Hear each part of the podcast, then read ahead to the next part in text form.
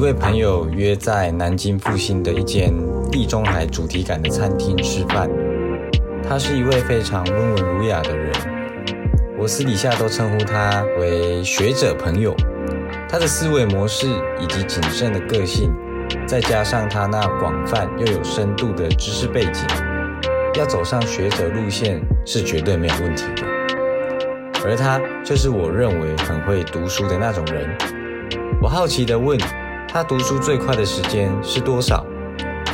他说：“嗯，三百页，如果又是我拿手的种类的话，大概一天半天就能读完了吧。”我当下瞪大眼睛，瞠目结舌地看着他。于是我们开启了阅读对生活影响的话题。我的这位朋友是以研究国际情势以及政治为专业背景。聊天的时候，我们通常会聊上很多关于国际大事件以及政治的议题。不过，我们对于政治的理解从不限于选举或是台面上讨论的那些政治。我们在意的是理解政治，用于生活，过好生活。这次见面的聊天也是如此。我心中其实觉得有些可惜的是，当时乌俄战争刚爆发不久。我就想邀请他录制一集乌俄战争主题的 Podcast，但因为彼此的繁忙，导致时间瞧不拢，没办法让这件事完成。然而，延续战争话题的同时，这位学识渊博的朋友告诉我一件事情：现代对于国家的概念，源自于一个在十七世纪欧洲的明斯特合约以及西法里亚合约，即是所谓的领土、人民以及代表政府。这个合约的签订结束了当时爆发的三十年宗教战争。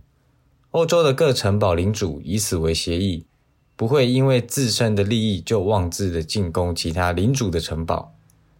但是这里有个关键点：回到十七世纪，当时的欧洲领主们的军事实力以及资源其实没有相差很多。换句话来说，大家的资源都分配的差不多。比较少有实力差距非常大的情况出现，这时候透过签订合约来达到和平的目的，这个协议才有意义。回到现在的时空，各国签订了不乏各种优惠、和平以及军事种种合约条款。比起过去，我们拥有更先进的文明以及更繁复、更进步的合约签订内容。那么为何？还是有战争发生。二零二二年二月二十四日爆发了乌俄战争。这么说也不尽然，这场战争更应该说是彼此冲突的升级版。现今的国与国之间必定有着协议以及合约条款，但很明显的，大国俄罗斯可以忽略这些国际法的制约，恣意发兵入侵小国乌克兰。当然，俄罗斯有俄罗斯的考量。不过，这里要讨论的是，看看乌克兰的下场，他们的人民以及经济状况、建设等等，皆是万面俱灰。这里我想问问大家，你认为条约的保护程度有多高？世界许多强权国家以及国际联合组织不停的发声，或是礼貌上的给些援助物资来帮忙乌克兰。新闻媒体一面倒的支持弱国。不论声势或实际支持来说，乌克兰可以说是完全制霸强国俄罗斯。然而，实际上最得不偿失的竟是乌克兰。当我们认为弱国得到了种种法律保护以及声援的同时，弱国竟然还是被打得流离失所，我们不禁可以反思自己国家的未来可以如何发展。但这个议题不在我现在讨论的范围内。大家不妨可以仔细端倪，为什么会谈到这些国际以及历史事件？其实你不难发现，国与国之间就像人与人之间的相处，把国家缩小就是人。你至于这个社会，就像是一个国家，每个人有他的运作系统，就跟国家一样。你有你的住所、经济条件以及家庭，你有责任保护你拥有的一切。那么不可避免的。你需要有基本的军事条件，我们统称为武力。过去的武术确实需要应用在战场上。武术会因为地理、空间、人种等等的情况不同，而发展出各种不同的样貌。我们现今看到的许多武术，正是因为这些因素衍生而成。以中国武术来说，大家常谈的南拳北腿、北方大开大合的风格，也是因为中国北边辽阔的环境造成这种风格。而咏春在香港的盛行。狭窄的巷弄非常适合咏春短拳短劲的风格展现。你很难用动作幅度大的武术在有限的空间内与人搏斗。坊间许多武馆强调习武可以强身健体，但我认为，如果你想要强身健体，那么去健身房请一个私人教练才是最有效率的方式。武术的最终目的就是要击倒对手，保全自己。回到刚才的话题。如果你想保护自己的家人以及资源，那么你就必须需要有武力的基础。格斗术可以赋予你应对实际危急情况时解决问题的能力。千万不要觉得你有法律保护就认为自己非常安全。我相信你已经看见乌克兰的下场了。格斗方法有很多，你可以选择自己感兴趣的种类入门。你不用像选手那样要求自己。对于生活，该追求的是至少在危机情况有个应对的能力，才不至于大难临头时束手无策、任人宰割。想想看，如果你跟你的女友走在路上，突然有个猥亵男子从巷弄冲出来，企图侵犯他，你会怎么做？相信我，你现在想到的方法。到了实际状况，你可能都会因为心理状态而使用不出来。这时候，格斗的系统训练模式便能帮助你许多。有效率的系统训练可以帮助你在平常就储存许多应对方法以及稳定的心理状态。当你拥有了应对方式以及稳定的心理，就能使你冷静的面对险境。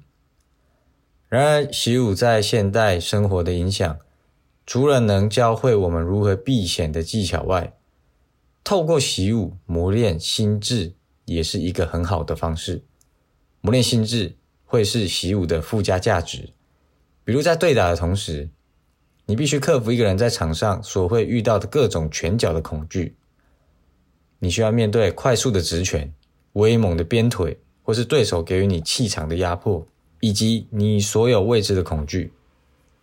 在你疲劳的时候，皮必须绷得更紧，因为对手一旦发现你有任何疲态，他会吹紧油门，恨不得在这个时刻将你击倒。不仅是场上的心理压力需要克服，在你平时训练自我的时候，每一组训练累加的疲劳都会一点一滴的帮助你提升心理素质。你大可以好好的享受这个过程，在一番训练后。回归到自己的生活，你或许会有不一样的体悟。当今快速竞争的社会，拥有一颗强大的心脏是非常重要的。你可以看起来弱不禁风，如果你拥有一个好的心理素质，它将会带往你走向强壮的道路。我个人认为，学习哪一种武术都好，即使是现在被唾弃的传统武术。我都认为总比一般没学过的人还来得有优势，甚至有些传统武术的实战性也不低。重点是学习者如何吸收，并将这些有用的实战技巧内化成自己的武器。大家对于武术的概念通常来自于小说、戏剧、电影或是影片。台湾格斗的风气渐渐盛行，但以比例来说，实际接触的人还是比较少。事实上，武术就好比手机的进步演化，从以前的 BB 扣、黑金刚、Nokia 三三一零、海豚机，到现在的 iPhone，武术也会因为时代的不同和交流的多寡有所改变。没有哪一个武术是真正最厉害的武术。不过，就以街头实战来说，我认为综合格斗的技术是最能全方面提升街斗技巧的风格之一。它包含了拳腿肘膝的站立技，以及摔锁的擒技，当然还有其他专门针对街头状况设计的武术。例如，李小龙的截拳道强调的就是以街头不同的状况作为思考基底所衍生出来的技术。虽然一个说法，李小龙是 MMA 综合格斗之父，不过我觉得这感觉只是 UFC 创办人白大拿基于商业立场所说的一句话而已。但就以截拳道的武术概念所推崇的理念来说，确实就是需要往成为一位全方位的拳手前进，不要拘泥于门派的限制，只要是适合你而且实用的东西，都可以吸收为己所用。这不只能运用在武术搏击上，它当然更是生活运作的道理。你还可以透过武术的学习来认识自己的身体。自身臂展的影响、关节的活动度、动态视觉的能力，还有反应能力，这些过程能活化你的脑袋，让你思考除了工作以外的事情。那么在开头，我们提到乌俄战争的例子，武力可以备而不用，我们不需要学习武术来强势在他人之上，却可以在别人想要侵犯你的时候，你能有一个良好武术基底。来捍卫你所想保护的人事物。法律所给予的惩罚，往往都是在造成伤害过后才开始实施的。只有在危难的当下做出防卫，才能真正避开可能会造成的重大伤害。以我过去的经历来说，我在大一时接触了截拳道，它灌输了我对于生活的哲学以及格斗的思想，可以说是我的启蒙武术。在学习的过程中，找到我的长处。面对各种不同体型的对手的最低要求，就是不怕。哪怕这次对打的人是一百八十公分、一百公斤的体型，我还是必须克服重拳重腿，尝试击打对手。截拳道教授的一些我认为偏向 street smart 思维，在面对街斗情况的发生非常管用。也因为有这个学习的过程。让我在旧金山的地铁遇到一位黑人老兄，想要抢劫我的时候，我能冷静观察他的站位、手的位置以及我和他的距离。这时候，我的脑中已经有一套策略产生，我可以很有把握的在瞬间内干掉他。也因为如此，使得我看起来更沉稳。想要亮刀的黑人老兄见势不对，最后也不了了之。那么最后，如果你还是没有方法或是毫无头绪，并且现在就想改变生活的话，欢迎你联系我。你可以在信件中或是 IG 私讯我，我们可以用咨询的方式讨论，帮助你找出现在的问题点，以及提供你实际可以改善生活的方法。这是完全免费的。如果你有想更了解的生活主题，欢迎提供给我。那么这期的文章就到这里了，我们下篇文章见。